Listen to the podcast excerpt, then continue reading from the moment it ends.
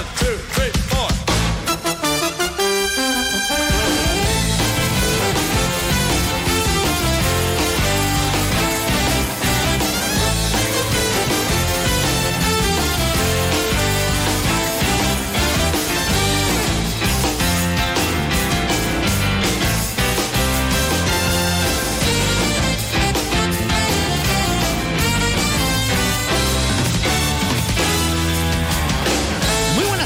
señoras y señores. Son las 12 y 20 minutos exactamente de la mañana. Sean ustedes bienvenidos y bienvenidas a este programa Más de Uno Sevilla. Hoy es lunes 26 de febrero. Estamos contentos, estamos felices porque la semana ha arrancado con algo de lluvia, que siempre viene bien. Pero lo que pasó, pasó. O sea, que el sol se va a imponer en los próximos días. Sí, poco a poco ya hoy van desapareciendo esas nubes y van ganando terreno el sol y los claros. Esto hace también que las temperaturas bajen, especialmente las nocturnas, que van a estar en torno a los 5 o 6 grados durante estos días que vienen. Hoy la máxima prevista es de 16, irá subiendo hasta los 21 del jueves. ¿Y cómo está el tráfico a esta hora, Chema? Pues es fluido en las carreteras, en el interior de la ciudad, es eh, muy intenso en el entorno de la Plaza de España. Sí, ¿no? No, de forma figurada. Bueno, es que hoy vamos a tratar en el programa esa polémica nacional que ha desatado el alcalde de Sevilla, José Luis Sanz, anunciando que va a cerrar la Plaza de España y a cobrar a los turistas por entrar en ella. Ha cogido eh, tanto cuerpo el tema que ha llegado a las portadas y a las tertulias nacionales. La oposición de izquierdas ha salido en tromba a criticar el anuncio porque consideran que lo que se pretende es privatizar un espacio público. Sí, vamos a recoger hoy el programa, aquí todas las opiniones, incluida la del alcalde, ¿eh? que no sabemos si dará marcha atrás, porque en realidad necesita llegar a un acuerdo con el gobierno central para llevar a cabo esta medida y por lo que estamos oyendo, la verdad, no son muy partidarios. La gran pregunta, lo que también nos interesa mucho a nosotros es, ¿qué opinan ustedes? Antes de entrar en materia, un adelanto de otros asuntos que también les contaremos en el programa de hoy. Este es nuestro sumario.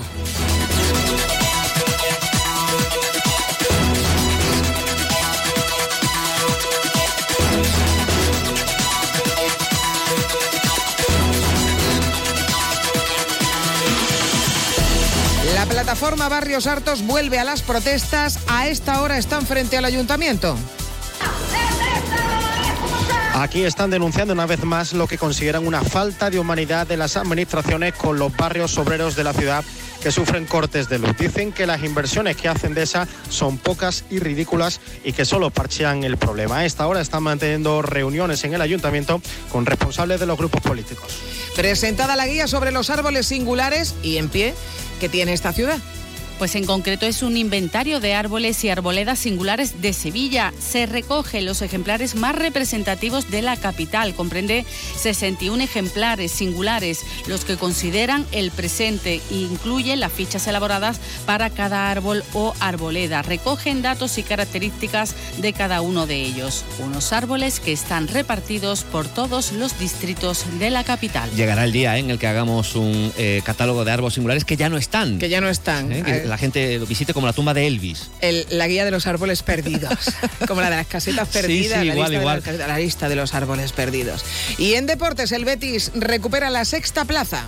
Tras el batacazo europeo, la de ayer fue una buena reacción del Real Betis, que firmó un gran partido venciendo 3-1 al Athletic Club y adelantando en la clasificación a la Real Sociedad. El equipo verde y blanco es ahora sexto y el Sevilla cayó en el Bernabéu en el tramo final del partido después de un planteamiento muy defensivo que estaba saliendo bien en relación al objetivo que parecía tener Quique, que era sacar un punto, pero ese objetivo se truncó en los últimos 10 minutos con un golazo polémico, luego lo comentaremos, de Modric. El Sevilla está ahora a 6 puntos del descenso. Miguel Cala está en el control técnico de sonido de este programa. Sigue en pie. Sigue en pie. Hacemos una pausa y enseguida averiguamos qué pasará con la Plaza de España y sobre todo qué piensan ustedes de la posibilidad de que le cobren a los turistas por entrar en ella. En Sevilla también somos más de uno. Nuestra profesión es nuestro vínculo. Únete para ser más fuertes. Exige para forzar el cambio. Actúa para decidir tu futuro. Para que enfermería y fisioterapia sigan avanzando el 6 de marzo en las elecciones sindicales del Servicio Andaluz de Salud. Vota SATSE, tu sindicato de confianza. Vive con los más pequeños un concierto de música muy especial.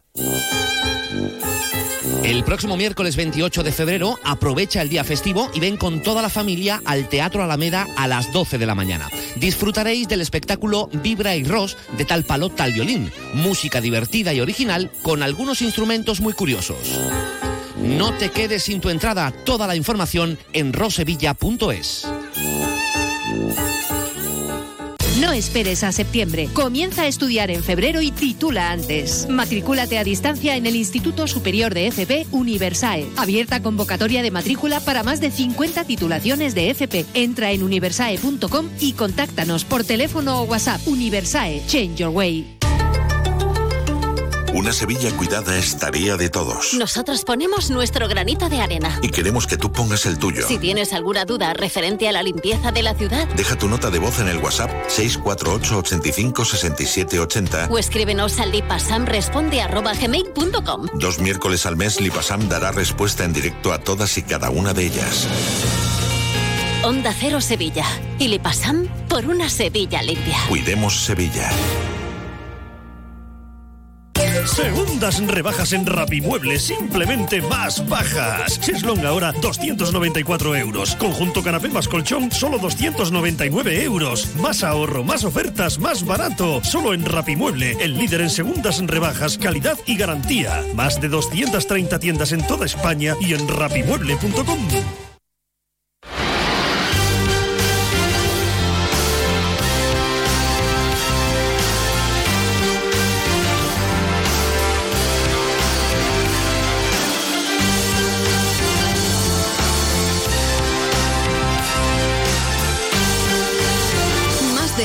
Sevilla. Chema García y Susana Valdés. Onda Cero.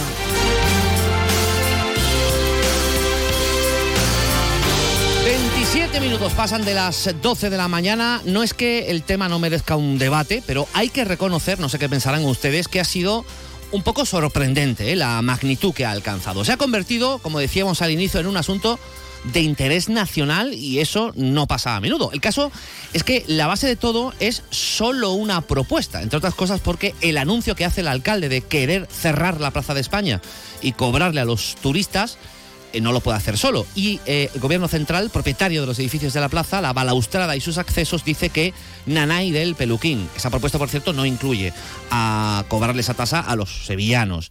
Pedro Fernández, lo vamos a escuchar, es el delegado del gobierno.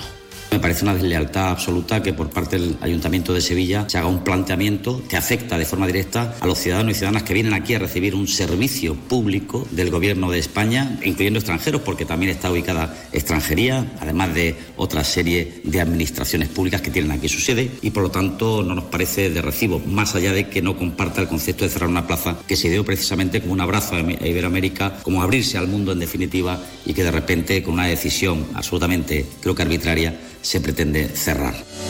Bueno, ¿significa esto que se va a quedar la cosa en agua de borrajas? No lo sabemos. O eh, sea, lo que es propiedad municipal es exactamente, digamos, el semicírculo. Mm, pues no sé, a lo mejor te cobran o le cobran al turista por entrar en el semicírculo. Ha servido en cualquier caso todo esto para ver unas intenciones y para debatir sobre si en ciudades tan turísticas como Sevilla se pueden llevar a cabo iniciativas de este tipo o no. 954 50 23 93. Un debate que en el fondo no viene de largo. El Partido Socialista en el gobierno municipal ya intentó impulsar una tasa turística que se cobraría, como en otras muchas ciudades europeas, y también en Cataluña y Baleares, a los viajeros que se alojen en los hoteles. También se estudiaba con los apartamentos turísticos. El dinero recaudado se dedicaría a la conservación del patrimonio, a la mejora de los entornos, en definitiva, a paliar los gastos que nos cuesta soportar tanto turismo. La Junta de Andalucía, gobernada entonces por el Partido Socialista, no fue partidaria de esto, la de ahora gobernada por el Partido Popular tampoco. Aquí el problema parece ser que es que Málaga no tiene mucha intención y aquí o somos todos o ninguno. Y el alcalde José Luis Sanz, pues eh, al alcalde le parece mejor esto de cerrar la Plaza de España que poner una tasa general con la que se obtendría, por cierto, un buen dinero. Le llueven las críticas porque estamos hablando de una plaza pública, por más que sea también el segundo monumento más visitado de la ciudad. Déjanos una nota de voz con tu opinión en el WhatsApp de Más de Uno Sevilla, 648 85 67 80. En este tema también, porque somos muy de esto, hay incluso una recogida de firmas, ¿eh? en este caso en Internet, que va por miles. O sea que eh, el tema, como pueden comprobar, ha cogido fuelle. Y lo mismo encontramos en empresas turísticas que dicen que ni mijita. Vamos a escuchar a Luis Arroyo, que es el presidente de la Federación Andaluza de Agencias de Viaje. Estamos acostumbradísimos a que sea un espacio abierto, público, como cualquier otra plaza de otro, mm, cualquier otra capital y si nos ponemos a cerrar plazas para cobrar por entrar, eh, repercutirá negativamente en el destino ya que, que, bueno, al final no todo lo que sea confiscatorio, pues el turista no lo ve positivamente. Bueno, esto está cogiendo tal relieve que no me extraña que no haya encadenamientos en la balaustrada de aquí no nos moverá. De momento. Bueno, una cosa, eh, que asociaciones eh, conservacionistas en su día ya propusieron también cerrar la plaza porque el vandalismo estaba acabando con ella, también es un hecho. Y vamos a hablar también con ellos en el programa de hoy. Usted, eh, que nos está escuchando, ¿dónde está? Eh, ¿Dónde se posiciona? Claro, no, no es que no me- sea me- menos diga- Me da lo mismo desde donde nos escuche mientras nos esté escuchando. ¿Qué cree que es lo mejor? Déjanos tu mensaje en nuestro Twitter arroba más de uno Sevilla.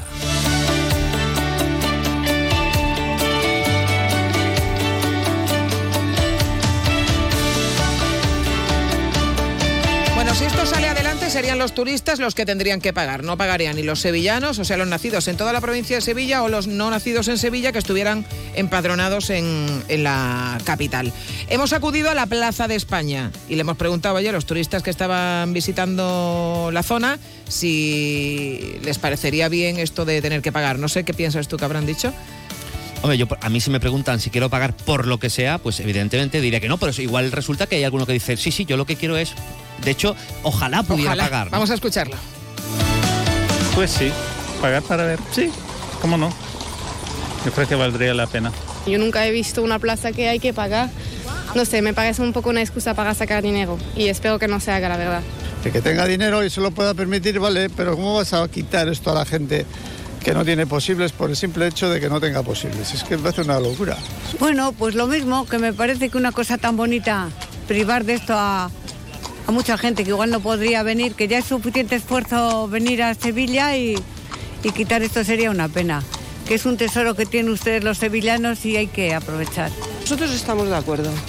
No nos importaría si el precio es justo, que no nos metieran 5 o 6 euros, pero para mantenimiento un euro estaría bien. Mientras tanto los sevillanos nos hagan pagar, Nos gustaría pagar para que el- la función fuera mantenimiento de todo lo que es el, el proyecto este. Porque al ser público debería dejar pasar a todo el mundo. No lo veo. Bueno, de hecho, forma de sacar dinero nada más. es un patrimonio de todos los españoles, pues debería ser para todos gratis. Por lo menos, como en otros sitios, con el carnet de identidad de España, pues deberías pasar. Bueno, vamos a saludar a Antonio Muñoz, el portavoz socialista en el Ayuntamiento de Sevilla. Señor Muñoz, ¿qué tal? Muy buenas tardes. ¿Qué tal? Buenas tardes. Bueno, ¿por qué sería interesante cobrar una tasa a los turistas que vienen a Sevilla y se alojan en hoteles eh, para obtener dinero que, con lo que sufragar los gastos generados de ese turismo? Algo que usted intentó promover. ¿Y no les parece bien que esos turistas paguen por entrar en la Plaza de España? Bueno, a ver, la, la aplicación de una tasa turística que, que se cobra en muchísimas ciudades monumentales italianas, francesas, inglesas, incluso en España, en Cataluña y en Baleares, es un fenómeno que se está extendiendo y es una manera que los turistas contribuyan a financiar la rehabilitación del patrimonio o algunas cuestiones importantes y, mm, digamos, distribuir los beneficios que deja el turismo en las ciudades, en las ciudades que, se- que visitan. Es decir, que el dinero del turismo no vaya solamente a los hoteles, a la hostelería, a las agencias de viajes o a los guías, sino que con ese impuesto contribuyan a mejorar las ciudades. ¿eh? Porque es indudable que muchas veces la, la afluencia turística ocasiona determinada, determinada molestia. Entonces, eh, por eso, desde hace años venimos, desde el Grupo Socialista, reivindicando que haya una ley autonómica como hay en Cataluña, como hay en Baleares, para que se aplique una tasa turística. En el caso de Sevilla, hacemos un cálculo que si cada turista pagara un euro por pernoctación, la ciudad ing- ingresaría 6 millones de euros aproximadamente. 6 millones de euros que podríamos destinar una buena parte a la rehabilitación de patrimonio, a la conservación del patrimonio, que en una ciudad como Sevilla es una necesidad primordial. Esa es la solución, no privatizar un espacio público, no privatizar una plaza como es la Plaza de España, que es la idea ocurrente, la frivolidad, la aberración que ha propuesto el señor Sanz. Eh, ¿Qué diferencia hay de concepto con lo que se hizo en la Encarnación, que al final es una empresa privada la que se quedó con el espacio? En este caso, no sé si hablamos de darle la gestión a una empresa privada o no. Pero es que la Plaza de España no es un monumento, no es un museo, no es, eh, no es un edificio que se pueda ah, vi- visitar, es un espacio público. Es que no podemos mercantilizar absolutamente todo. Es- eh, digamos que la concepción por parte de su creador, de Aníbal González, de la Plaza de España, es un espacio público y por tanto no podemos privatizarlo. Es que me, eh, es una, eh, me parece una ah, frivolidad ir en contra de, que, los sevillanos, que, la gente pueda disfrutar de, de la plaza. Hay una cuestión que subyace en esta propuesta y es la siguiente. La Plaza de España necesita eh, recursos para su mantenimiento, para, para reparaciones que pudieran ser necesarias en la cerámica o en otros elementos arquitectónicos. Pues sí, pues necesita recursos que bien por el presupuesto municipal o bien por esa tasa turística cuando se aplique, pues, eh, pues se atiendan esas necesidades, pero sin lugar a duda privatizar, eh, eh, ponerle un cerrojazo, por así decirlo, a la Plaza de España, eso no es la solución.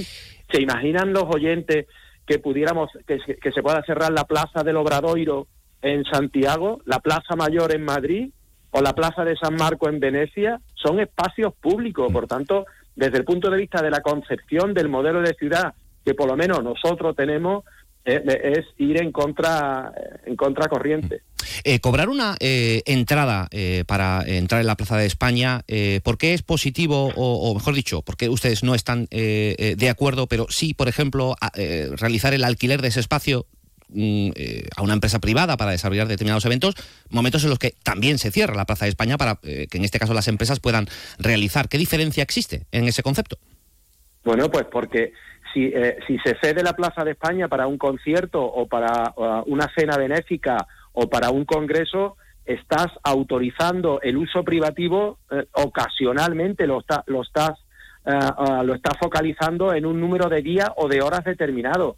Eso no tiene nada que ver con un modelo que suponga eh, cerrar un espacio público que pertenece a todos los ciudadanos. Cerrar o limitar el acceso supone una privatización encubierta. ¿Eh?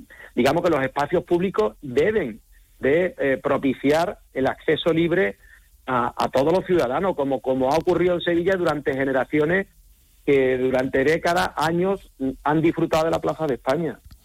Bueno, pues esta es la posición eh, del Partido Socialista. Antonio Muñoz, muchísimas gracias por atendernos y muy buenas tardes. Buenas tardes. Vamos a saludar también a Joaquín Egea, eh, presidente de la Asociación en Defensa del Patrimonio de ADEPA. Joaquín, ¿qué tal? Muy buenas tardes. Muy buenas tardes. Bueno, en su día eh, se pronunciaron a favor de cerrar la Plaza de España por los problemas de vandalismo y de falta de mantenimiento y de falta de seguridad que había en la plaza. Hoy, eh, viendo lo que propone el alcalde, ¿son ustedes partidarios de cerrar y cobrar a los turistas o no? Lo que es evidente, eh, previamente a, contestarle a lo suyo, porque una respuesta tan fácil, sí o no. Lo que hay que plantearse es que los problemas que lleva, que tiene la Plaza de España, lo tiene desde hace muchos años, ¿verdad? Eh, un problema fundamental, la vigilancia, que inventaron un cochecito y luego dos cochecitos que iban a dar vueltas por todos los parques, es evidente que se sigue destrozando y que se está tirando el dinero con los dos cochecitos. Se inventaron también después de lo de Forja 21, que fue un éxito, dos contratos de mantenimiento, son dos fracasos eh, también, porque la Plaza de España eh, hace unas dos semanas o dos denunciamos se había tirado de uno de los bancos, otro remate decorativo de la exposición, eh, y a esto se le une el desinterés de los que eh, la ocupan con aire acondicionado en la parte superior de la azotea, que está denunciado por nosotros ante el defensor del pueblo y que todavía no se ha conseguido que se solucione por la Consejería de Cultura, ¿verdad? Por lo tanto, hay unos problemas. Esos problemas hay que atenderlos de alguna eh, manera, ¿verdad? Una es, yo me río para mí adentro cuando se habla de privatizar. Por Dios, pero se me tienen media Sevilla privatiza con los veladores, si no hay quien pase por determinado sitio, si los sevillanos estamos hasta la punta del pelo de la privatización del suelo en la ciudad, ahora que nos vamos a echar las manos a la cabeza cuando tenemos ahí una magdalena o un puente de Altadi que se lo estamos dando a las empresas que lo construyen la zona, resulta un tanto, eh, digamos, contradictorio una cosa con, con la otra, ¿verdad?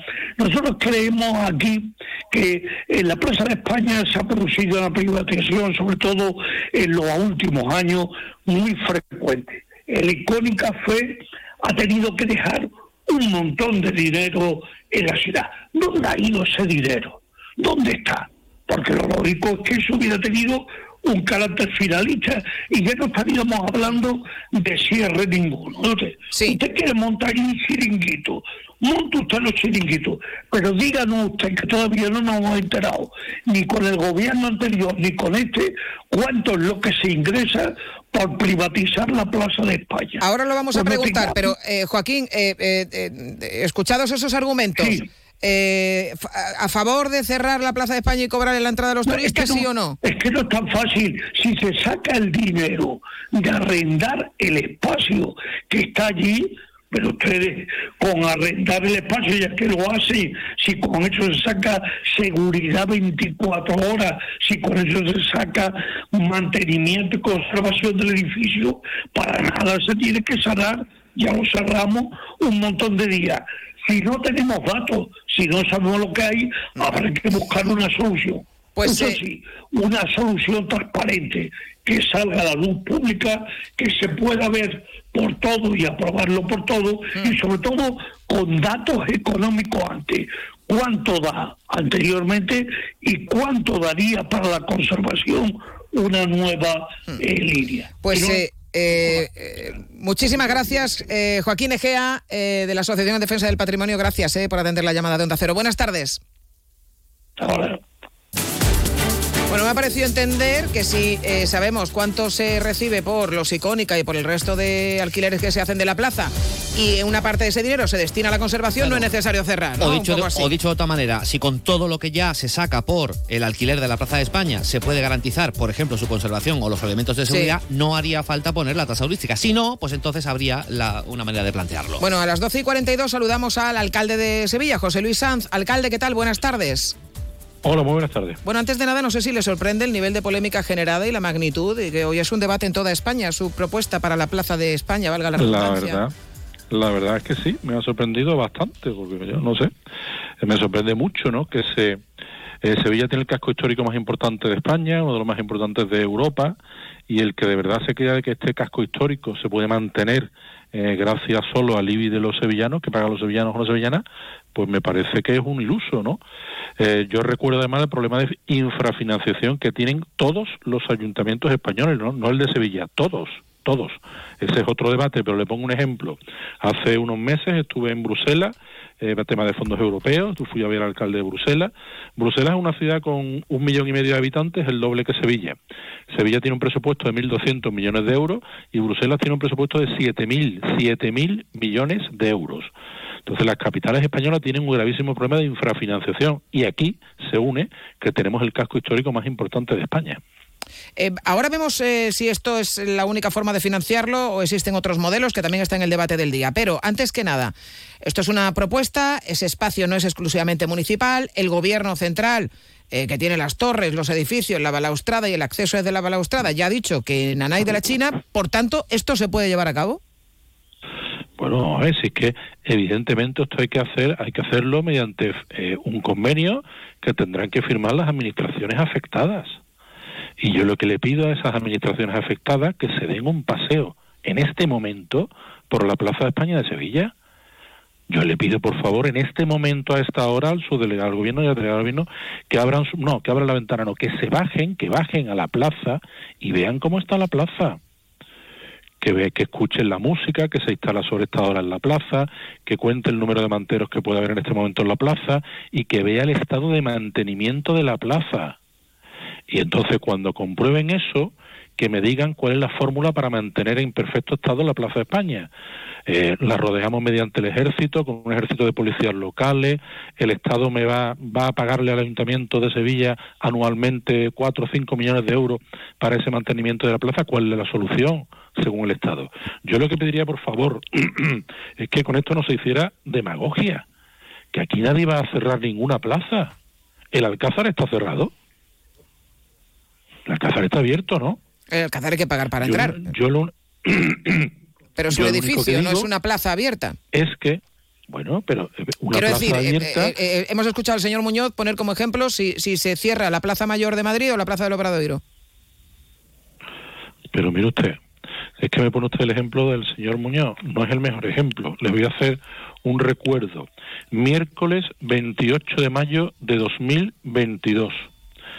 Final de la UEFA en el Sánchez Pijuán. Un equipo alemán, que soy incapaz de pronunciar su nombre, y un equipo escocés.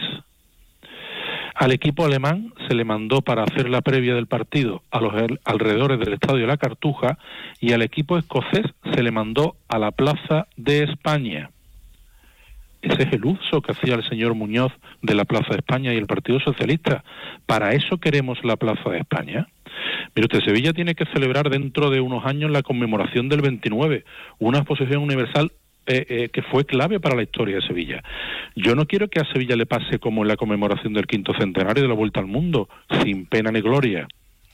Yo quiero que eh, de cara al 2029 Sepi- Sevilla pueda jugar de nuevo un papel importante en ese liderazgo del mundo iberoamericano. Para esa exposición, para esa conmemoración, hará falta que espacios emblemáticos que fueran la estrella de esa conmemoración estén en perfecto estado de, de conservación y mantenimiento y vuelvan a ser la estrella. Y lo único que estoy diciendo es que tenemos cuatro millones de visitantes en la ciudad de Sevilla. Cuatro millones de visitantes. Eh, ponga usted que el 80% visiten la Plaza España, son más del 80, por cierto, y multiplique por 3 o por 4 euros, eso es lo único que estoy diciendo. Esa, esa entrada, por supuesto, no la paga ni el sevillano, ni el vecino de la provincia de Sevilla, ni el señor que viene de Lebrija, ni el de Carmona, ni el de Mairena. Solo el señor que venga de fuera de la provincia de Sevilla. Eh, ¿Por qué no se ha, eh, Pero a ver si esto, a ver si esto no pasa en ningún otro sitio del mundo. Yo he estado hace dos meses en, el, en Évora pasando un día y me han cobrado 8 euros por entrar en el Museo de Bellas Artes de Évora y ahí lo dejo. eh, ¿vale? bueno, O sea, es que... a ninguno nos sorprende cuando vamos a Roma, vamos a Venecia. Es que ciudad, eh, Sevilla tiene un patrimonio comparable a Roma. Eh, Y quería no podemos preguntarle- pretender Quería preguntarle al alcalde, disculpe Sí, sí, que, le, perdón. que le interrumpa, eh, No, no, no, por eh, la forma en la que se ha hecho este, este anuncio. Eh, ¿Por qué no se ha hablado o consensuado primero esta petición, habida cuenta de que no se puede sacar adelante sin el apoyo del Gobierno de España, previamente a hacer el anuncio, o por ejemplo también con el sector? Hemos escuchado a las agencias de viaje decir que no les parece una buena idea en tanto cuanto puede perjudicar al- a la llegada de turismo a Sevilla. Pero vamos a ver, de verdad, mm, vamos a serearnos. ¿Quién deja de venir a Sevilla por pagar X euros para entrar a la catedral o en el Alcázar? Por favor, no, no digamos tontería, no hagamos demagogia. ¿eh? ¿Y por qué no la ¿Quién va a tasa de entonces? tres ¿Quién- euros? ¿Y por qué no ¿Quién? la tasa Es que turística? la tasa, la tasa, Susana, es otro debate.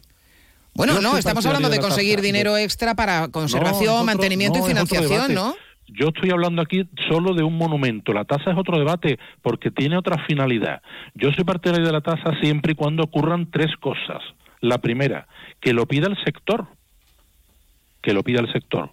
La segunda, que se negocie y se consensúe cómo se cobra esa tasa, que es lo difícil. Y la tercera, que esa tasa sea finalista, que sea para la promoción exterior de la ciudad, para el fortalecimiento del propio sector turístico y parte también para rehabilitación del casco histórico de Sevilla. Pero es que son temas compatibles. Usted va a Roma y paga la tasa turística, pero se pone en la cola del Coliseo y vuelve a pagar la entrada en el Coliseo. ¿Y deja usted entrar en el Coliseo? No, ni dejó de ir a Roma por, favor, pagar la tasa, ¿eh? No, ni, nadie, yo no, no ha nacido la persona, no ha nacido que deje de ir a Roma o a Venecia por no pagar la tasa turística. Insisto, esta ciudad tiene un patrimonio brutal que solo nosotros no podemos mantener.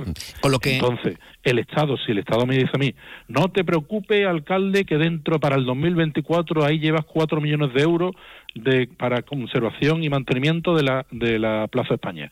Lo único que pretendemos es que con esa entrada, esa entrada sufrague, por un lado, vigilancia y control de la plaza 24 horas, 365 días, que tampoco lo tiene, Susana.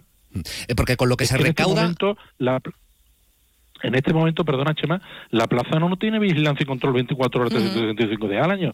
Y además permite, con ese pago de esa entrada, que creemos un taller de restauración municipal permanente, en colaboración con la Universidad de Sevilla, con la UPO, con la que sea, con la Facultad de Bellas Artes, para que permanentemente se estén afrontando tareas de mantenimiento en la plaza y consigamos que la plaza en el 2029 vuelva a ser la estrella de la conmemoración de aquella exposición. Re- repito, invito de verdad a que cualquier sevillano se pasee en este momento, a esta hora, por la Plaza de España. Eh, porque con lo que se Y eso es recauda... lo que queremos, eh, y eh, ese al- es el grado de deterioro permanente que queremos imprimirle a la Plaza de España, pues nada. Eh, u- una última cuestión, eh, si Susana no tiene ninguna más. Eh, con lo que se recauda, eh, por ejemplo, con el alquiler de la Plaza de España para eventos como Icónica No. o con la entrada para Entrada. otros... mm, Termino la pregunta, alcalde.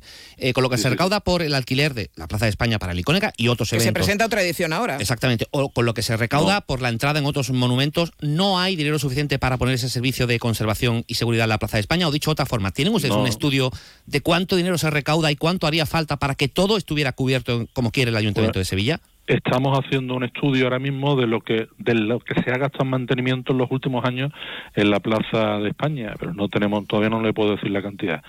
Si le digo que ahora mismo se acaba de dejar se acaba de adjudicar un contrato de mantenimiento para la Plaza de España de ciento y poco mil euros, que solo hay que darse un paseo para la plaza para darse cuenta de que se es totalmente insuficiente esos ciento y poco mil euros para el 2024. He escuchado antes el debate de Icónica, le recuerdo que Icónica, me lo he encontrado, me encontré un contrato firmado hasta el año 2025 que yo no debo de tocar y eh, sobre lo que paga la de icónica de tasa está en torno a unos 180.000 euros 180.000 euros ¿vale? los dos años. ¿Mm? entonces es totalmente insuficiente. Yo lo que pido por favor que no hagamos demagogia que necesitamos conservar el patrimonio de esta ciudad.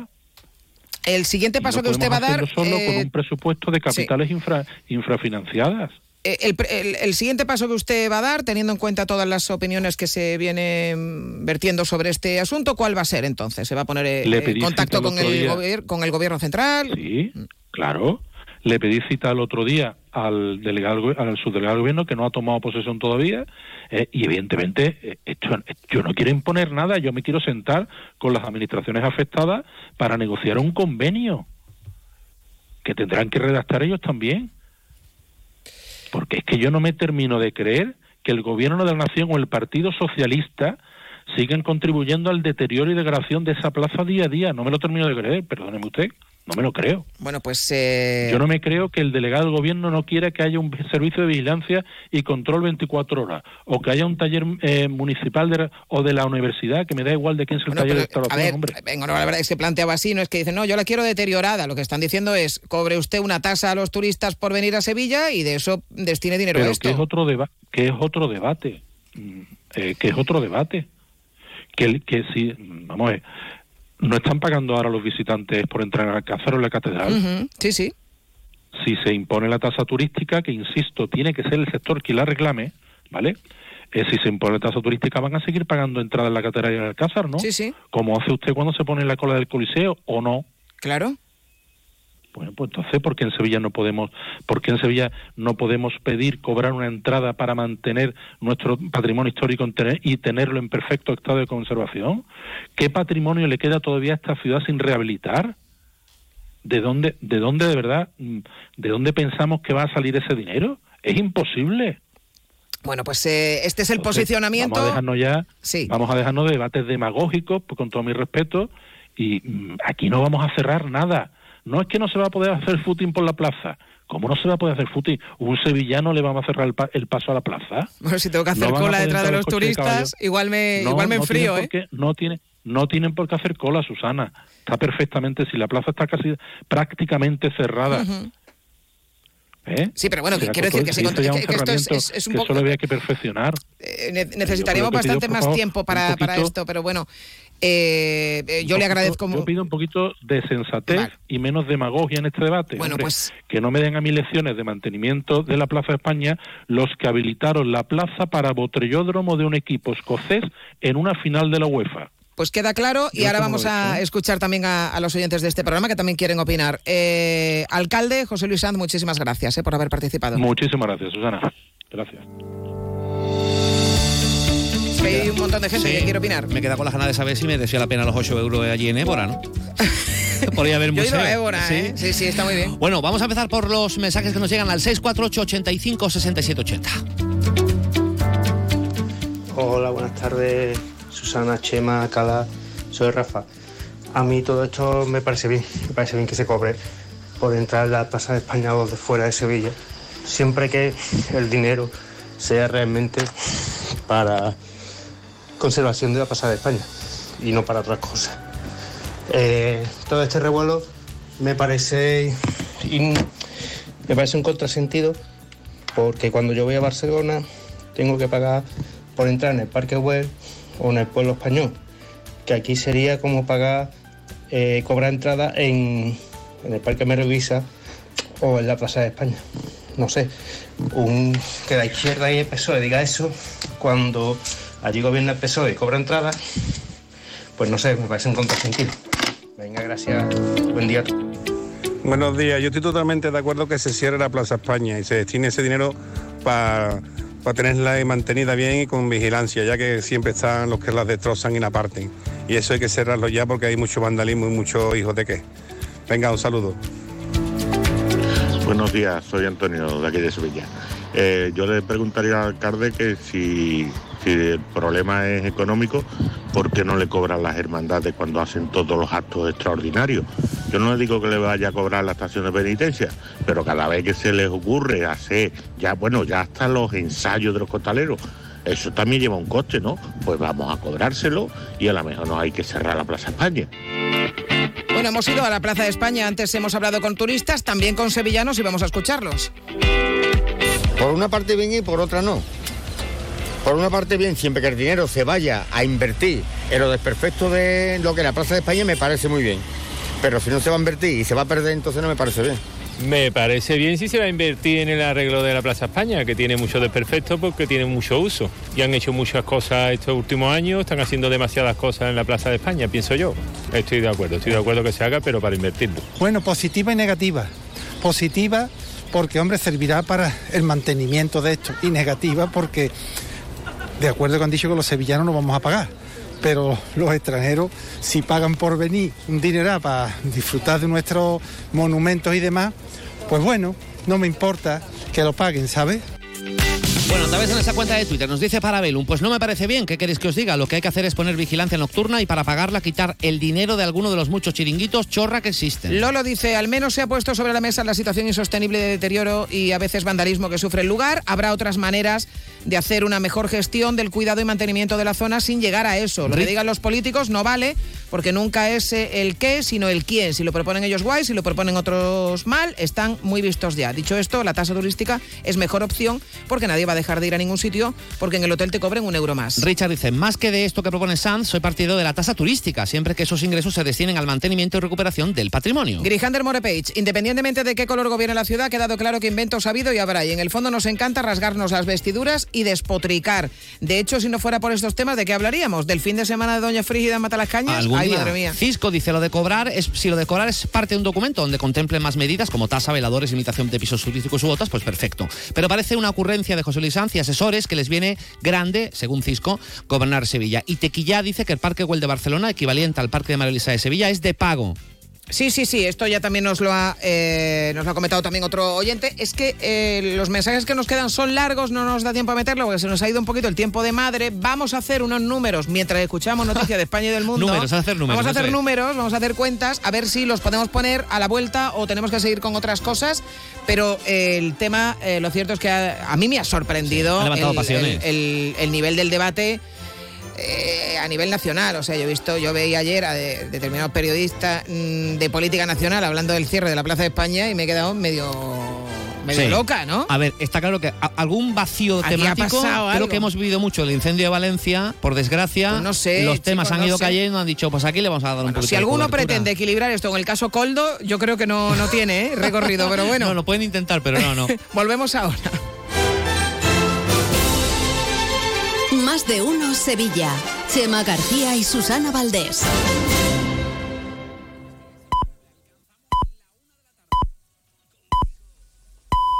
Es la una de la tarde, mediodía en Canarias.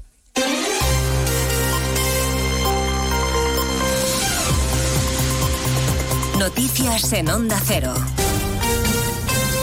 Buenas tardes, les avanzamos a esta hora algunos de los asuntos de los que hablaremos con detalle a partir de las dos, empezando por la sombra alargada del PSOE que se cierne sobre José Luis Ábalos, al que Ferraz ha dado 24 horas para que presente su dimisión y renuncie a su acta de parlamentario.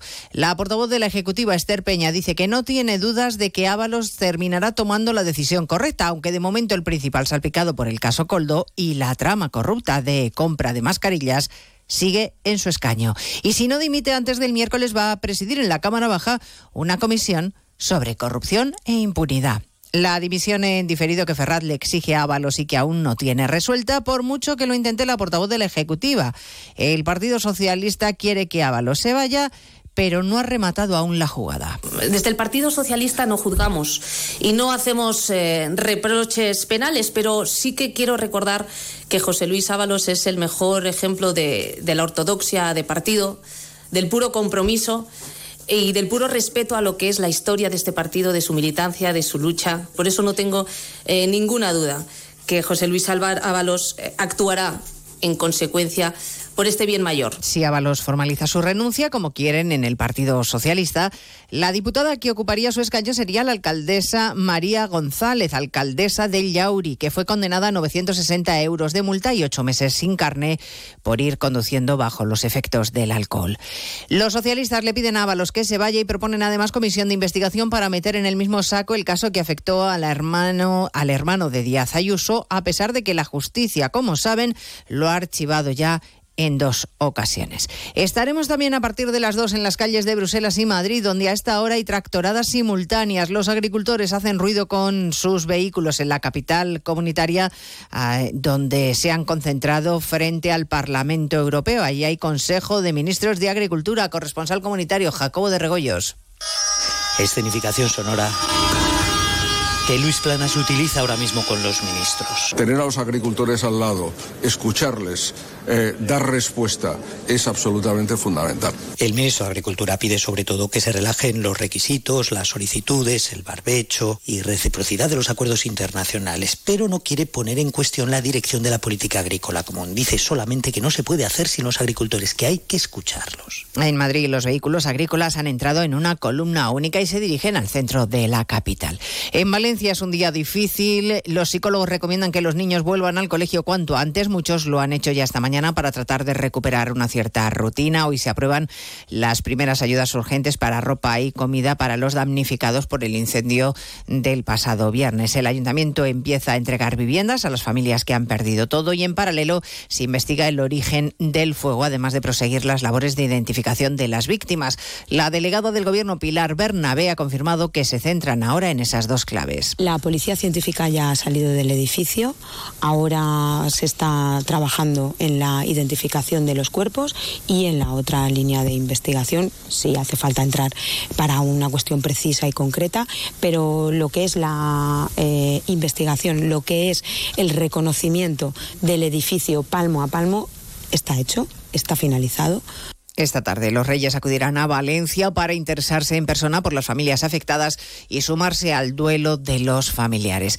Esta mañana el rey Felipe VI está en Barcelona, en el Mobile, apoyando al sector tecnológico e interesándose por las novedades mundiales en la que es mayor feria del mundo de este sector. Allí está también Francisco Paniagua. Tres horas ha estado el rey recorriendo la feria del mobile, pasando por los stands de las principales operadoras que invierten en España y conociendo las novedades en inteligencia artificial, coches voladores y el desarrollo desarrollo del 5G en ámbitos de todo tipo, especialmente médicos y quirúrgicos. El presidente de la Generalitat, entre tanto, interviene en el pabellón de Cataluña, destacando a Barcelona como capital de captación de talento durante esta semana. Y el presidente del gobierno, Pedro Sánchez, ha mantenido bilaterales con responsables de empresas y con Meta, la madre de las principales redes sociales utilizadas por los jóvenes. Y además les hablaremos de la iniciativa del Ayuntamiento de Sevilla que ha desatado la polémica y el debate al proponer cerrar la Plaza de España y cobrar una entrada a los turistas. Le ha preguntado sobre el asunto al alcalde madrileño Martínez Almeida, que dice que en la capital no se va a tomar ninguna medida parecida. Nosotros en principio aquí no planteamos que la visita de algún espacio monumental pues en estos momentos requiera el pago por parte de los no residentes en la ciudad de Madrid, pero creo que no podemos homologar todas las ciudades, sino que lo que hay que hacer es que cada ciudad pueda adoptar una solución distinta en función de su problemática y por eso yo creo que el alcalde de Sevilla hace lo que considera mejor. Hablamos de todo ello en 55 minutos cuando contemos la actualidad de esta mañana de lunes 26 de febrero. Elena Gijón, a las 2, Noticias Mediodía.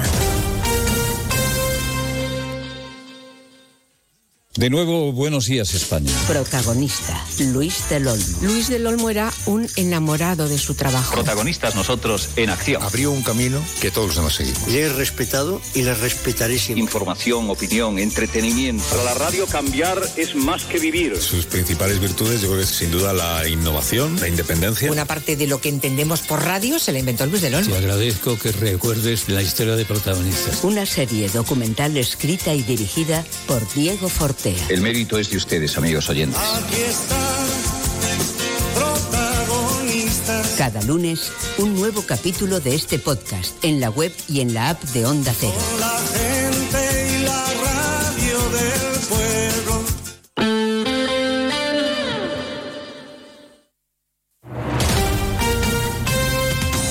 Andalucía, Onda Cero.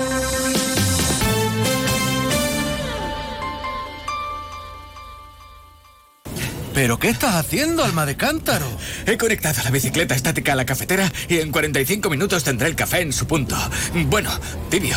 Bueno, a temperatura ambiente. Déjate de chorrada, hombre. Tú lo que tienes que hacer es contactar con Grupo Acerca y empezar a ahorrar en tu factura de energía. Y quítate esas mallas, que me estás dando el desayuno. Infórmate ya en www.grupoacerca.com y comienza a ahorrar.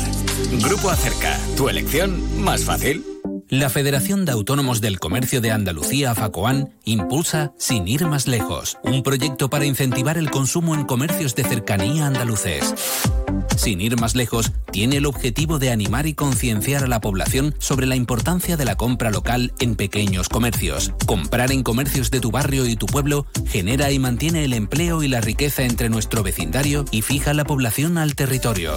Sin ir más lejos, compra en tu pueblo. Más información en www.facoan.es. Proyecto financiado por la Dirección General de Comercio de la Consejería de Empleo, Empresa y Trabajo Autónomo, Junta de Andalucía. Sobre todo, Onda Cero Andalucía. En Onda Cero, Noticias de Andalucía. Jaime Castilla. Buenas tardes, hacemos a esta hora un repaso de la actualidad de Andalucía de este lunes 26 de febrero, día de mucho viento en la comunidad que mantienen aviso naranja a la provincia de Almería por fuerte viento y oleaje y también a la de Granada, donde la estación de esquí de Sierra Nevada ha tenido que cerrar sus instalaciones en esta semana de puente. Onda Cero Granada, Guillermo Mendoza.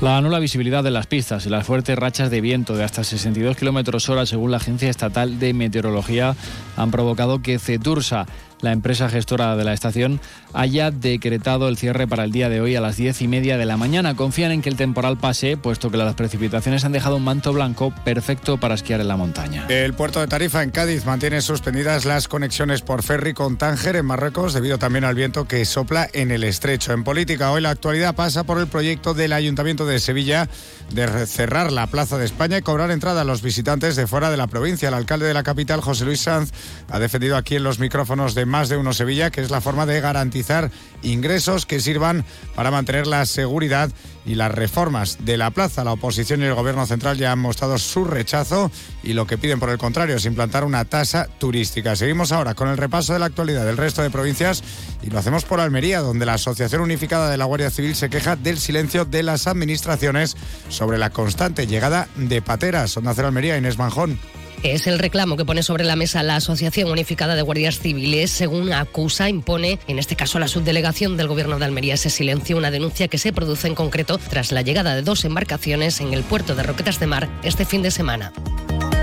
En Cádiz, los trabajadores de la línea que esta mañana han intentado entrar en Gibraltar se han encontrado con grandes retenciones tras la decisión de los agentes gibraltareños destinados a controlar el paso por la verja de habilitar un único carril para la entrada de vehículos de dos ruedas.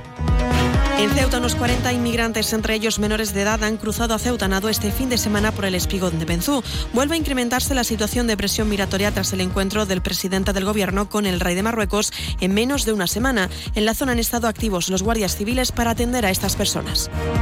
En Córdoba, el Salón Rico de Medina Azara volverá a recibir visitas este año. Lo hará dando continuidad al programa Abierto por Obras, que ya se puso en marcha los últimos meses del año pasado. En esta edición, el enclave más significativo del conjunto califal estará visitable por nueve meses con 74 sesiones y cinco pases por día durante los fines de semana. Hoy en Huelva se han entregado las banderas de Andalucía, los reconocimientos más importantes que otorga la Administración Autonómica en la provincia. El cantaor Jeromo Segura, la trayectoria del compositor Abel Romero y la cooperativa Onuba Fruit. La bandera del deporte al Ayamonte Club de Fútbol, que cumple 100 años, y la de las ciencias sociales y las letras al Museo Santo Rosario de Aroche, con más de 2.000 piezas, está incluido en el libro Guinness de los Récords. En Jaén, la consejera de Empleo, Rocío Blanco, ha participado en la presentación de la nueva Concejalía de Autónomos y Pymes del Ayuntamiento de la capital, un instrumento con el que se pretenden reducir los trámites burocráticos a la hora de crear un proyecto empresarial. De esta encuesta también se extrae que las personas que viven en la capital ven favorablemente la instauración de la zona de bajas emisiones frente a aquellos que viven en el área metropolitana. En cuanto al turismo, el 80% de los encuestados señalan que el impacto es positivo. Y en Sevilla, el Consejo de Hermandades y Cofradías ha sorteado este lunes las 1.080 sillas temporales disponibles para la próxima Semana Santa. El número extraído ha correspondido a la solicitud 8.448. Más noticias de Sevilla a las 2 menos 10 aquí en Onda Cero. Cero. Noticias de Andalucía.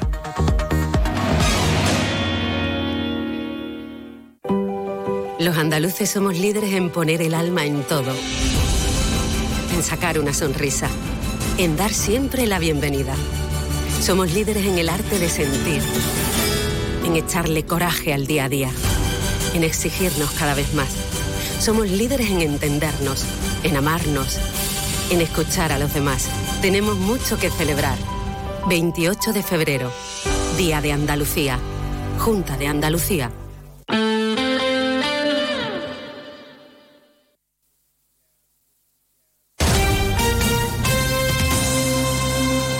...95.9... Onda Cero, Sevilla. Con motivo del Día Mundial de la Obesidad, el próximo 4 de marzo realizaremos en directo desde el Centro Médico Obimed, ubicado en La Guaira, nuestro programa Más de Uno Sevilla. Conoceremos el compromiso de Obimed con tu salud y sus técnicas para la lucha contra la obesidad, el sobrepeso y sus enfermedades asociadas. Más de Uno Sevilla, de 12 y 20 a 13.50 horas. Onda Cero Sevilla. Te mereces esta radio. Onda Cero, tu radio. Vive con los más pequeños un concierto de música muy especial. El próximo miércoles 28 de febrero aprovecha el día festivo y ven con toda la familia al Teatro Alameda a las 12 de la mañana. Disfrutaréis del espectáculo Vibra y Ros de tal palo tal violín, música divertida y original con algunos instrumentos muy curiosos. No te quedes sin tu entrada. Toda la información en rosevilla.es. Mano de santo limpiar la ropa, mano de santo limpiar salón, mano de santo y en la cocina, en el coche, en el watercloak, mano de santo para el hotel, mano de santo para el taller, mano de santo te cuida, mano de santo te alegra la vida, mano de santo, mano de santo, ponte a bailar y no limpies tanto, mano de santo, mano de santo, ponte a bailar y no limpies tanto. Seguramente el mejor desengrasante del mundo. Pruébalo. Facultativo. ¿Quieres que tu voz se oiga con más fuerza en la mesa sectorial de la sanidad en Andalucía? Este 6 de marzo vota Sindicato Médico Andaluz en las elecciones sindicales del SAS. Que no te engañen. Somos el único sindicato profesional e independiente que representa a todos los facultativos andaluces. Somos facultativos como tú.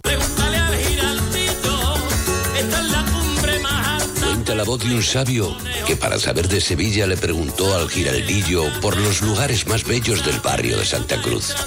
Y este le respondió, con aires de azar, maestranza y catedral, la hostería del Laurel has de visitar y en ella sus tapas, vinos y demás viandas probar. La Hostería del Laurel. Visítenos en Plaza de los Venerables 5 o a través de nuestra web lahosteriadellaurel.com. Porque si le preguntas al giraldillo, Hostería del Laurel, no te la dejes atrás.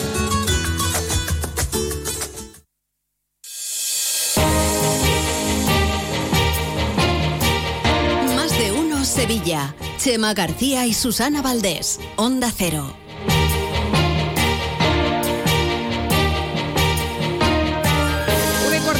Seguimos en directo aquí en Más de Uno Sevilla. Hemos eh, corregido lo que había que corregir para que nadie se quede sin poder expresar su opinión en este asunto tan apasionante. Cerramos, eh, sí, no, la Plaza de España, le cobramos a los turistas, sí, no. Hemos hablado con Elena Gijón y le hemos dicho, mira, si nos pasamos, Si nos nos dejas pasamos- un- y nos ha dado permiso, pero no- Hombre, no, lo vamos a Lo necesitar. entiende porque el debate es que ha cogido tal, tal virulencia, Claro, ¿verdad? Claro, claro. que está la cosa animadísima. Por cierto, ¿eh? siguen llegando también valoraciones de ministros del gobierno que dice, por encima de mi cadáver te voy a dejar yo que cierre la Plaza de España teniendo yo una parte, ¿no? Pero bueno, vamos a seguir escuchando a los mensajes que nos habían llegado a nuestro WhatsApp al 648 85 67 80. Buenas tardes. Con respecto al tema de la Plaza España, yo creo que sí había que cobrar algo. Porque la Plaza España es- se llama Plaza de España, pero es un monumento. Y vamos por ahí al extranjero y en cualquier monumento nos cobran, nos cobran por entrar. Entonces, que no fuera muy caro, pero sí que habría que, yo pienso que sí, que habría que cobrarle algo a las personas que vengan a verlo, porque es un monumento. Si ya pagamos en muchísimas iglesias 5 o 7 euros y pagamos en muchos sitios, nosotros, vamos, nosotros mismos que tenemos que pagar. Yo estoy harta, yo estoy a apuntar un grupo de visitas y cada vez que vamos a ver una iglesia hay que, hay que dar algo. Y muchas veces es, una, un, es un dinero considerable. A los palacios, a los palacios que vamos también hay que, hay que pagar. Y esto es de los sevillanos, es de los españoles, pero habría que pagar algo, porque es un monumento, aunque se llame plaza. Buenas tardes. Hola, buenos días, Susana y Chema. Eh, a ver, el tema de Plaza de España, escuchar al señor Sáenz, como he estado escuchando, ya lo he dejado de escuchar porque me parece alucinante, alucinante. Eh, yo soy sevillano, yo no tendría que pagar ni mucho menos, pero creo, creo que es un gran reclamo para, para el turismo. Y sí estoy de acuerdo con el tema de las tasas y de la conservación, que por cierto, yo hubo un taller que, que tras subvenciones y demás hizo muchos arreglos y muchas reparaciones de la cerámica de, de la Plaza España.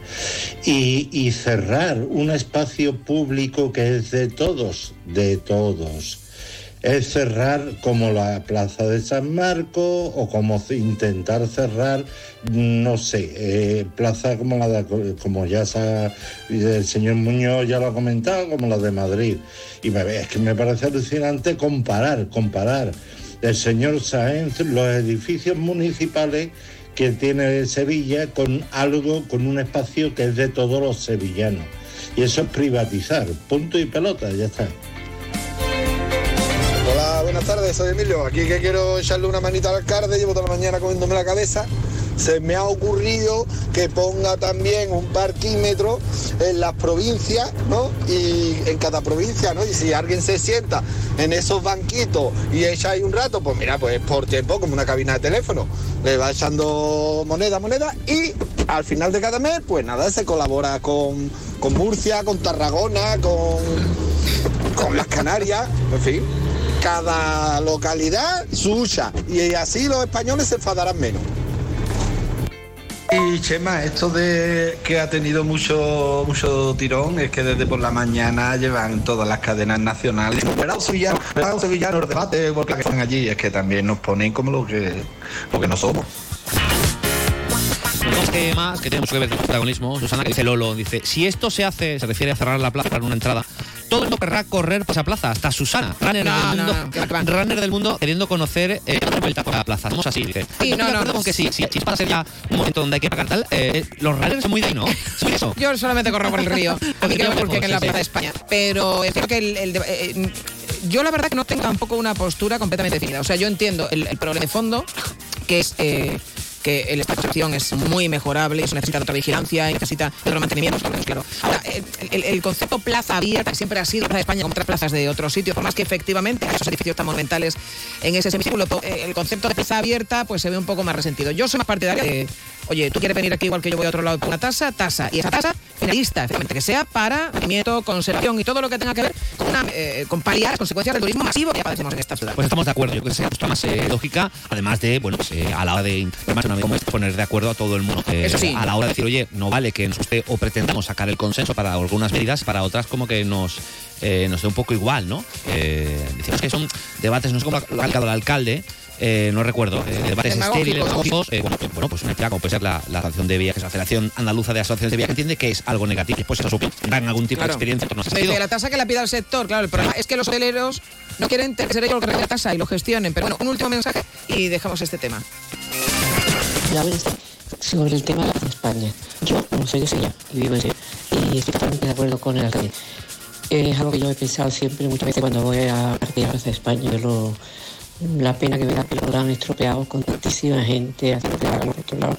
Eh, esos flamencos entre comillas que se ponen a bailar para el dinero los turistas me parece muy triste, muy deprimente, muy feísimo. Y, y nada, eso estoy de acuerdo con una señora que ha llamado antes. La Plaza de España es un monumento y se debería cobrar como tal. Y además con ese dinero, pues que se, arregle, porque está pena, vamos, la cerámica, el estanque, todo. Eh, muchísimas gracias. Sí, pues me- a mí me parece un abuso pagar 8 por del Museo de las Artes de Évora. Yo no lo conozco, pero me parece en- aburrado. En Évora he entrado yo, pero en una mm, en una capilla Mm. Que estaba toda eh, forrada de huesos de personas. Qué bonito eso. Sí. Ah, no eran de aceitunas. No, no, no, de Era- personas, cráneos, ya, pero. ¿Pagaste por entrar también? Eh, supongo Seguramente que sí, claro. sí, ¿no? Pero para todos los edificios, eh, para casi todos los edificios se paga por entrar. Eh, hacemos una pausa para la publicidad y vamos con más noticias que pasan otras cosas, no solo en la Plaza España. Para estar al día de toda la información de Sevillana, síguenos lunes a viernes en Noticias de Sevilla, 8 y 20 de la mañana con Grupo Avisa. Concesionario en Audi, Seat y Skoda. Nuestra profesión es nuestro vínculo. Para ser más fuertes. Exige para forzar el cambio. Actúa para decidir tu futuro. Para que enfermería y fisioterapia siga avanzando el 6 de marzo en las elecciones sindicales de Servicio Andaluz de Salud, vota SATSE. Si tienes problemas en tu junta de vecinos o situaciones que no sabes resolver, preguntar es el primer paso hacia la solución. Es muy sencillo. Manda un de voz con tu junta al 648-856780 o escríbenos a más de uno Sevilla, arroba gmail. Los profesionales del Colegio de Administradores de Fincas de Sevilla te responden en directo. Confía siempre en un administrador de fincas colegiado. Celebre y disfrute su gran día con nosotros. Desde 1967, la experiencia y conocimientos en la hostelería es Índalo Catering, un referente en todo tipo de celebraciones. Índalo Catering. Preparados para los momentos más exigentes. Ferias, bodas, congresos, convenciones, homenajes, aniversarios. Infórmese en celebracionesíndalo.com. Índalo Catering. Índalo Catering. Un recuerdo que siempre será recordado.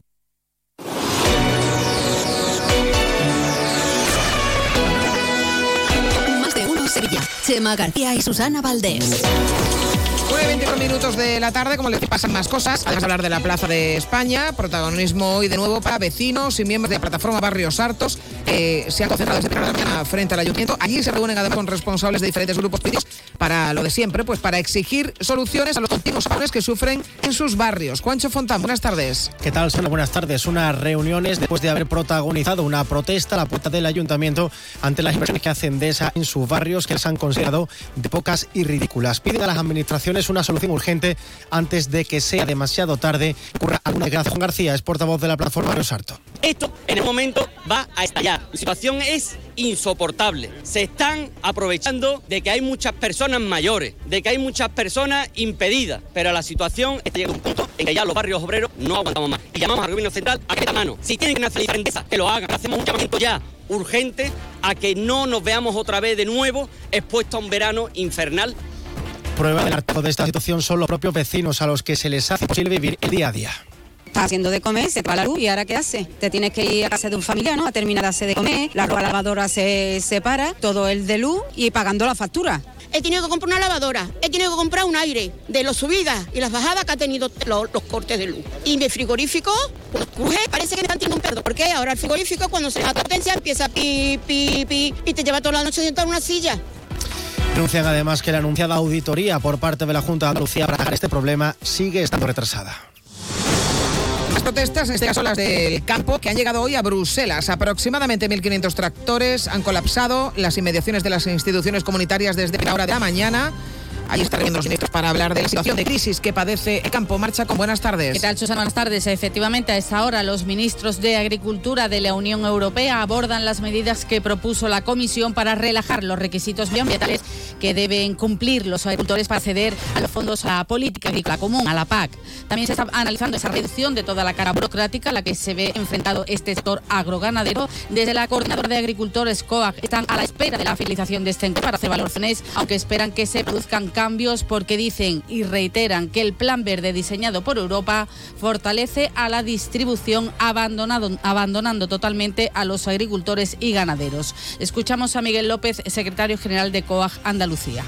Nosotros esperamos que de este Consejo de Ministros haya un cambio radical en la tendencia que se ha marcado, porque lo demás generaría un proceso de reconversión sin precedentes que se cargaría a todo el tejido productivo y que Europa perdería su soberanía alimentaria y dejaría de tener eh, una alimentación, desde luego, dentro de un marco de sostenibilidad y, evidentemente, de calidad y de seguridad alimentaria. Y un mensaje de tranquilidad es el que ha lanzado hoy la consejera de Salud y Consumo de la Junta de Andalucía, Catalina García, por esos tres casos de viruela del mono detectados en Sevilla, es un niño y dos adultos de su entorno. Se ha informado a todos los eh, compañeros eh, del colegio, han sido la mayoría vacunados este sábado, con lo que todo está controlado. Bueno, pues tranquilidad. Infecciones por virus y por otros muchos virus vamos a tener siempre y lo importante es que los protocolos y los circuitos funcionen y aquí han funcionado muy bien. Efectivamente, uno de los consejos ha sido utilización de mascarillas de esos niños y de esos profesores porque tiene un periodo de incubación un poco largo y tenemos que esperar ese periodo de incubación para ver si algún niño o algún profesor eh, tiene sintomatología. Que no están muy tranquilos son los vecinos de Alcosa que dicen estar siendo invadidos por una plaga de orugas procesionarias que hay en los parques y zonas ajardinadas del barrio. Reclaman al ayuntamiento que actúe desde el consistorio aseguran que llevan desde octubre interviniendo precisamente para atajar este problema en todos los parques de la ciudad. Los vecinos piden al área de parques y jardines que apliquen los tratamientos necesarios teniendo en cuenta que las altas temperaturas de este invierno están adelantando el desarrollo de la oruga procesionaria que puede provocar irritación en oídos, nariz y garganta, así como reacciones alérgicas tanto en las personas como en los animales. Según Ricardo Molinero, portavoz de la agrupación de intercomunidades de Alcosa, a las orugas hay que sumar un aumento de la presencia de ratas. Aquí en el parque de Marguillo hay oruga por todos lados. Aquí, por ejemplo, yo tengo un huertecito y muchos vecinos de aquí tienen un huertecito. La cuestión que en los huertos estamos viendo nosotros orugas y yo aquí en la calle, como voy con la bicicleta o voy andando por el barrio, también veo orugas que son de estas de las que tienen pelitos. Pero no eso, sino también hay una plaga de ratas que son impresionantes, que salen como te da 20 pavos y te va por el mandado. Desde el ayuntamiento niegan la asistencia de una plaga de orugas y aseguran que desde el pasado mes de octubre se han realizado cerca de 500 tratamientos preventivos. Nos reímos, pero. A ver Nos si era reímos un- por el. el- Claro, por la cómo lo he forma de expresarlo, ¿no? sí, Sí. pero a ver si era un perro también del barrio. Ahora hay unos Exacto. bodegueros italianos que son como ratas, ¿no? Mira, esas oruguitas que van por los árboles, de árboles seguimos hablando. Se- ha sido presentado el inventario municipal de árboles singulares de Sevilla Capital. Están ordenados por género, por especie. Son 61 ejemplares que adornan plazas y calles de todos los distritos de la capital. Un arbolado que forma parte de nuestra historia y, Mar, también de nuestro presente. Comprende la relación 61 ejemplares, Susana, que junto a su foto eh, se adjunta una ficha elaborada para cada árbol que recoge los datos y características, así como los criterios de catalogación utilizados. Muchos de ellos están ubicados en el Parque de María Luisa, pero otros tantos se encuentran repartidos por todos los distritos de la capital. Entre estos ejemplares se Incluidos en la guía encontramos, por ejemplo, ese plátano de la glorieta de Juanita Reina, el ciprés del cementerio de San Fernando, el Gran Capitán, joya de Sevilla, enclavado en el Paseo Catalina de Rivera, o el ficus del foso de la Universidad o el de la Pila del Pato. Todos se encuentran en espacios públicos y visitables por todos. Evelia Rincón es delegada de Parques y Jardines. Eh, son todos, hemos metido todos los que están en zonas visitables por, por los vecinos de Sevilla. Hay otros que dentro del inventario que se hizo previamente de, de árboles singulares, hay otros que están en zonas privadas que no tienen acceso libre los ciudadanos y estos son todos los que contemplamos nosotros como sevillanos que podemos disfrutar To- en todos los distritos, ahí en todas las zonas hay distintos, hay distintos árboles. Gracias, chicos. Adiós. Adiós. En Sevilla también somos más de uno. Que bien te sientas, chiquilla, que bien te sientas. Qué bien te sienta tu traje de flamenca Aires de Feria. Sus nuevos diseños te van a enamorar. Lunares, colores y texturas, reflejos de nuestra tierra. Aires de Feria. Trajes de flamenca llenos de elegancia, sensualidad y creatividad. Aires de Feria. Enamorados de Andalucía. Traje de aire de feria gitana, bien te sienta. Doctor Gutiérrez, qué ganas tenía de volver a encontrarme con usted porque tengo una pregunta. ¿Conoce usted algún complemento para nuestros huesos? Sí, sí, Artrogel Forte de Marnis. Artrohelp Forte. ¿Me suena? ¿Es fácil de tomar? Muy fácil, son viales para beber. Voy a pedirlo al herbolario o a la farmacia antes de olvidarme. Artrohelp Forte de Marnis. Artrohelp Forte de Marnis. Artrohelp Forte de Marnis. Artrohelp Forte de Marnis. Artrohelp Forte de Marnis. Artrohelp Forte de Marnis. Pero mujer, métete en marnis.com y así no se te olvida. Más de uno Sevilla. Onda Cero. Una y 32 minutos, aunque no lo crean, pasan más cosas más allá ¿eh? del debate en torno a la Plaza de España. Vamos con la crónica de Cuaresma de este lunes con nuestro compañero Esteban Romera. La Casa del Nazareno, donde se viste al nazareno y al costalero de pie a cabeza, te ofrece la información de Cuaresma.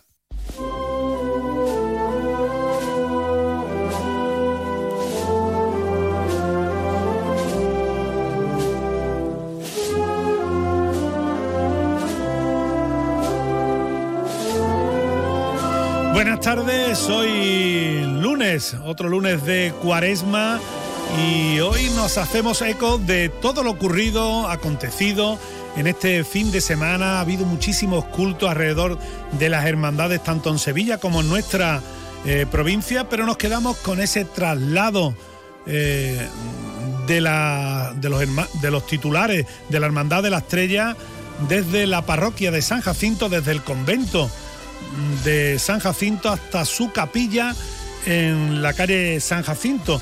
Los titulares de la estrella fueron en honor de multitud. Eh, durante todo recorrido la banda de la Oliva de Saltera acompañó a la Virgen, a la Dolorosa de la calle San Jacinto y se estrenó por primera vez en Triana la banda de corneta y tambores del Rosario de Cádiz. Estrenó una marcha en las mismas puertas de la capilla donde esperó al mm, titular cristífero de esta hermandad, al Señor de las Penas. También se estrenó la marcha La Estrella de José Peña por parte de la Oliva en este recorrido. Eh, eso fue al mediodía hasta las... La Virgen entró a las 3 menos 25 de la, de la tarde. Por la tarde los estudiantes hubo lluvia y tuvo que acortar su traslado a la catedral y lo hizo directamente eh, no pasando por las calles aledañas ni por tampoco por el Arenal y mm, fue a la catedral porque desde hoy se están celebrando, se van a celebrar durante toda la semana cultos con motivo del centenario de la hermandad. Eh, en la provincia tenemos que dar eh, la noticia de que Isabel María Caballero es la primera hermana mayor del- de Valme, de Valme, de la Virgen de Valme de Dos Hermanas. Ayer se celebraron las elecciones, de los 759 votos, 565 fueron para la candidatura que encabezaba Isabel y 186 para la de Francisco González. Eh, como agenda, como agenda de, de hoy, nos quedamos con tres exposiciones en la Fundación Cajasol. Eh, Adiós por la orfebrería, antología de los hermanos Delgado, en la sala Vanguardia y también la parte alta y en el patio de esta fundación. Antonio del Canto y Teresa del Castillo, el bordado elevado a arte, en la sala Murillo de esta eh, mm, sala de esta Fundación Cajasol y la tercera Salustiano García, más Semana Santa, en la sala Velázquez de esta Fundación Cajasol. Se podrán visitar desde las 6 a las 9 de la noche. Sean felices. Seguimos hablando de cofradía aquí en Onda Cero en tu casa. Este año no lo dejes para última hora. Ven ya a la Casa del Nazareno. Túnicas y capirotes a medida, escudos bordados, complementos, todo para el costalero. Vendemos las telas de todas las hermandades. Ruán, sargas, lanas, rasos, terciopelos. La Casa del Nazareno. En calle Matacas 41, Puerta Osario y en lacasadelnazareno.com. Recuerda, en el 41 de Matacas no tenemos sucursales. IES Polígono Sur oferta dos cursos públicos y gratuitos que te permiten completar certificados de profesionalidad válidos a nivel nacional. Inicia tu camino en ciberseguridad con el curso de seguridad en equipos informáticos y rompe las barreras de comunicación con el curso de sistemas y recursos de apoyo a la comunicación de personas sordociegas. Cursos de tarde, 100% presencial, desde el 11 de marzo al 25 de junio. Matrícula abierta. Más información e inscripciones en sordoceguera.iespoligonosur.org o ciberseguridad.iespoligonosur.org. Nuestra profesión es nuestro vínculo. Únete para ser más fuertes. Exige para forzar el cambio. Actúa para decidir tu futuro. Para que enfermería y fisioterapia sigan avanzando el 6 de marzo en las elecciones sindicales del Servicio Andaluz de Salud, POTA SATSE. Y ahora, de la mano de Nimo Grupo y sus concesionarios Toyota Nimo Gordillo y Lexus Sevilla, vamos con la información deportiva. Pues vamos con la información deportiva. Carlos Hidalgo, José Manuel Jiménez, buenas tardes compañeros. Hola, buenas, tardes. ¿Qué tal? ¿Todo bien? Bueno, pues mira, un fin de semana Sí, intenso. sí, intensito, ¿eh? El Sevilla ha roto esa racha de cuatro partidos consecutivos sin perder, con esa derrota en el Bernabéu, con un gol polémico, aunque luego lo comentaremos. A mí no, a mí no me parece polémico, quiero decir, me, parece gol, legal. Ahora contamos eh, y comentamos eh, cómo fue el partido del Sevilla y con un gran partido de- del Betis. Eh, la verdad es que tanto clasificatoriamente como a nivel anímico, a nivel de confianza de la plantilla y para frenar un posible inicio de crisis, para frenar un amago de cisma a lo mejor con la afición que se enfadó mucho y es normal por la eliminación de la conferencia Jiménez, era importantísimo ganar y si era jugando bien mejor y lo hizo el Betis. Sí, quizás el eh, partido eh, más difícil de los que ha tenido el Betis en, eh, en- en las últimas fechas eh, y el que ha sacado adelante, eh, bueno, pues de manera solvente, ¿no? Esa victoria frente a, a un Atleti que, bueno, venía en un gran momento de forma. Es cierto que eh, mirando las semifinales de Copa, pero bueno, a pesar de todo, el, el, Atleti lo viene haciendo bien y se esperaba ayer una buena versión. Y sin embargo, es cierto que el Betis dominó por completo la primera parte. Eh, además, eh, encontró ahí la niñería de Nico Williams eh, que le allanó el, el camino porque se buscó la expulsión. Y bueno, pues sobre todo la importancia de cómo están aportando decisivamente los fichajes invernales, ¿no? Johnny Cardoso, otra vez imperial, además golazo, el Chimi Ávila eh, ofreció su mejor versión, marcó su primer tanto en el Villamarín, es un jugador que mete a, a la afición en un partido donde también era importante hacerlo en el eh, día de ayer. Después, bueno, pues eh, es cierto que es un jugador eh, que va al límite y que eso Pellegrini también lo tiene que atar eh, en corto y lo hizo ayer, retirándolo eh, después de haber visto una, una tarjeta amarilla. Fornals, ya sabemos lo que le da al equipo, bueno, eh, y ahora lo que está por venir, ¿no? Porque se Y supone la vuelta que... de Chad y Riá también muy bien, ¿eh? después Sí. de los partidos en los que no ha estado y, y que Sócrates ha rendido bien. Y Riá también eh, vuelve a su nivel. El panorama no es malo. Después del el fracaso estrepitoso en eh, Europa, eh, también de la eliminación copera que supo muy mal. es pero es cierto que este Betis, y ahora que se supone va a recuperar a futbolistas importantísimos como Ayoce, como Guido Rodríguez, Isco en varias semanas, el Betis... jugando solo una competición y con esta plantilla. Y si bueno pues eh, vemos eh, a este Betis que en liga en la segunda vuelta ahora mismo estaría en eh, Champions en número de Champions. Bueno yo creo que, que se le presenta un buen panorama al conjunto verde y blanco para poder pelear esa quinta plaza a pesar de que todavía está a, siete puntos del Atlético Sí, esa es la historia, que hay una brecha ahí de, siete puntos con el Athletic Club de Bilbao, porque ahora mismo nadie sabe a qué va a dar derecho la sexta plaza. La, la plaza que ahora mismo tiene el Betis, no sabemos si va a ser plaza de Conference, si va a ser de Europa League, eh, todavía está en el aire. Por cierto, eh, se lesionó Aitor Ruibal, que hoy ha aparecido con muletas en el entrenamiento. Exacto, otro más, muletas en el entrenamiento. Así que eh, sería la segunda lesión en prácticamente un Sí. mes para Tremendo. Aitor Rival, que se recuperó en tiempo récord de la primera. Mm, eh, Vamos a ver qué pasa, porque todavía no tenemos eh, parte médico, pero más contratiempos para Pellegrini, que eso sí, va a recuperar a, a tres futbolistas eh, la próxima semana, los tres que, eh, bueno, vieron eh, sanción en el último partido. Dijo Pellegrini en la rueda de prensa, es un esguince de tobillo, pero claro, falta saber cuál es el, el grado. Falta que baje un poquito esa inflamación y que se le hagan pruebas al bueno de Aitor Rival, que, que hizo un muy buen partido Se también. le hicieron pruebas eh, ayer, eh, incluso tuvo que ser eh, intervenida la eh, asistente Guadalupe Porras. eh, ya esta mañana hem- hemos podido ver eh, las imágenes de, de cómo fue el golpe. Tremendo. Fue tremendo el, el impacto. Eh, cámara que, bueno, pues se metió donde no se tenía que meter, lógicamente, y a la hora en la que estaba corriendo la asistente para el centro del campo, y bueno, El topetazo bien, fue pero- tremendo. Que le deseamos que se recupere pronto porque efectivamente tuvo que ser intervenida con bastantes puntos de sutura. Eh, porque el golpe fue muy, muy duro y, y hemos visto esa imagen que yo no sé si es de. mm, Tiene pinta de ser de una cámara de seguridad, quizás de, de la zona de la grada de preferencia, porque es una imagen fija y bueno, la pueden ver en las redes sociales y tal. Y, y la verdad es que es escalofriante eh, el golpetazo que, que se pega. Y además parece que, claro, la, es la famosa Steadicam, esta, estas cámaras que llevan con estos sistemas es hidráulicos, y eso lleva unos hierros ahí que, que- que esa mujer se lo, se lo come la pobre, pero entero, ¿no? Vamos Pues- a ver eh, si eso también ahora, bueno, eh, ya se ha iniciado el debate, vamos a ver si esto también eh, limita un poco ahí las funciones de, de los operadores de, de cámara, eh, porque evidentemente es un, un riesgo. Incluso también hubo problemas con los suplentes que estaban allí calentando. Eh, en fin, vamos a ver esto que pasa en, en los próximos partidos. Escuchamos a Pellegrini su valoración del 3 a 1 de ayer al Athletic. Estoy muy contento con la actuación del equipo. Veníamos de un traspié que estábamos todos dolidos, estábamos todos tocados. Eh, sentíamos una frustración hacia la hinchada que nos ha apoyado siempre en tanto en todas partes que les habíamos fallado. Podrían haber muchas circunstancias, pero el hecho que quedamos eliminados. Entonces creo que este era un partido muy psicológico de no quedar eliminado y de perder también en la liga, que venimos además con actuaciones aquí en casa no muy buenas.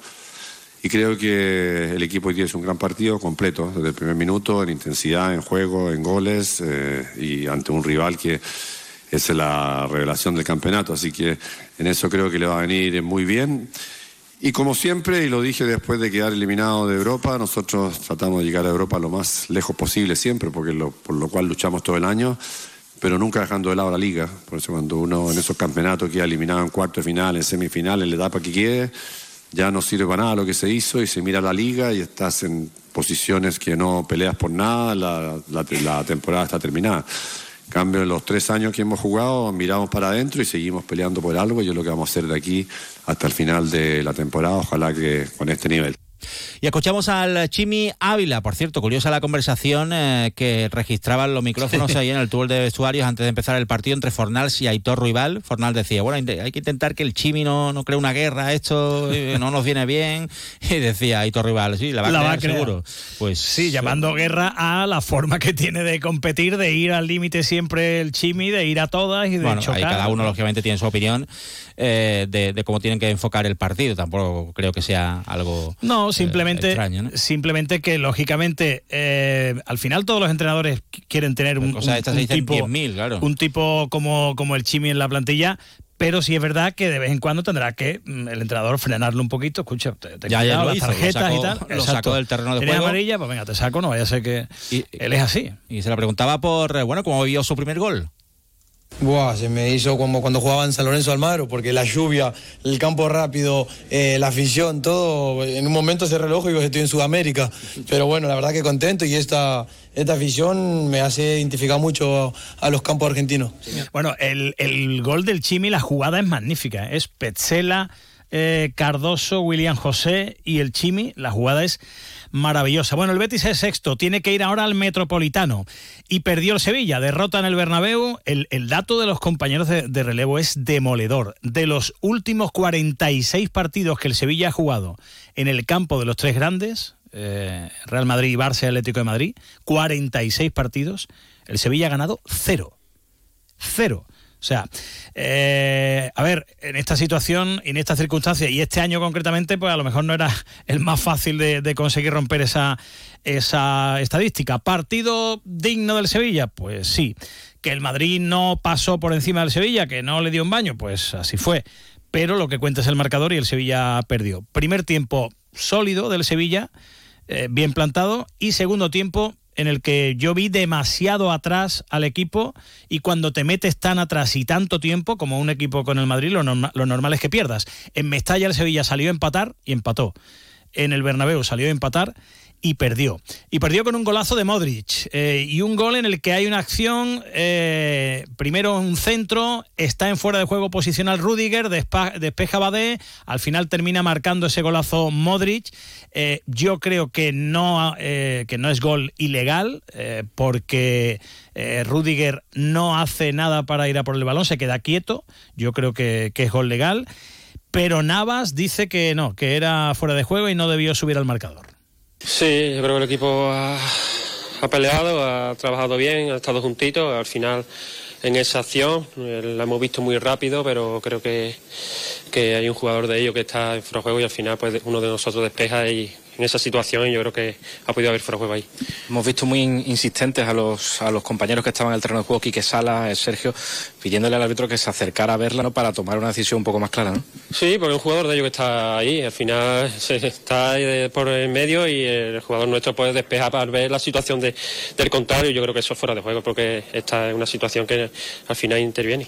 Bueno, pues eh, interviene, dice Navas, ya digo, mi, mi, opinión es que es gol legal y, y bueno, pues el Sevilla se vuelve de, de, vacío y como empató en el último suspiro el Cádiz su partido frente al Celta, pues eh, el descenso vuelve a estar a seis puntos. Próximo partido, Sevilla-Real Sociedad, el sábado, partido en el que no van a estar ni Ocampos ni Gibril Show eh, por sanción. Vieron la quinta amarilla. A ver, antes de terminar, noticia de última hora del Betis. Sí, que Fekir se ha roto los huesos de la nariz. Eh, va a entrenar ahora con, con máscara. O sea, sí, se lo rompió sí, ayer no, no en el partido, ayer, pero ni nos dimos cuenta. Y mañana pruebas a Aitor Rival y a Sergi Altimira. Había que esperar ahí 48 horas, así que es verdad que Altimira se marchó también con molestias. Gracias, compañeros. Adiós. Adiós. Las apariencias no engañan. Con el nuevo Toyota CHR. Disponible en versión electric hybrid y enchufable. Por fuera, su diseño rompedor no deja indiferente a nadie. En su interior, tecnologías como el sistema multimedia con pantalla de gran tamaño y su techo panorámico te invitan a disfrutar de una experiencia de conducción única. Más información en toyota.es. Te esperamos en nuestro centro oficial Toyota Nimo Gordillo en Polígono Industrial Carretera Amarilla y en Polígono Industrial Su Eminencia en Sevilla.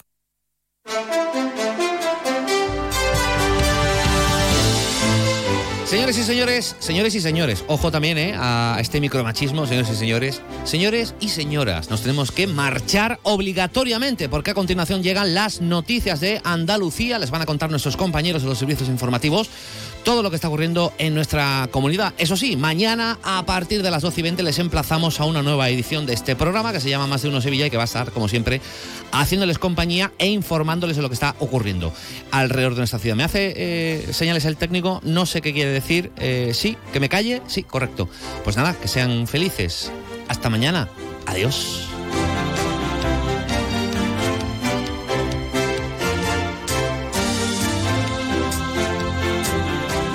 Más de uno Sevilla.